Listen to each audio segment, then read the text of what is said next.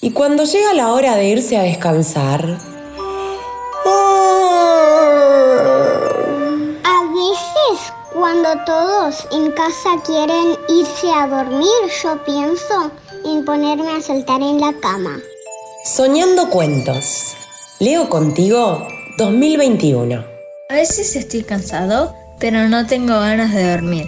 Y justo cuando cae la noche, mis ojitos lagrimean, pero yo me siento re que te despierto. Y no hay caso con las pantallas.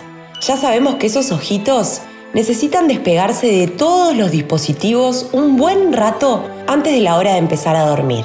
Y empezamos a bajar las luces y a veces mamá pone una música tranquila.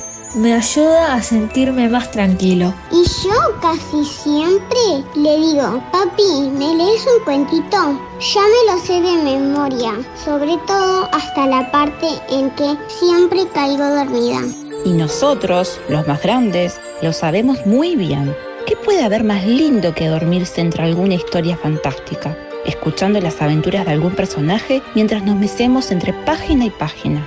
Los invitamos a sintonizar historias para los mejores dulces sueños.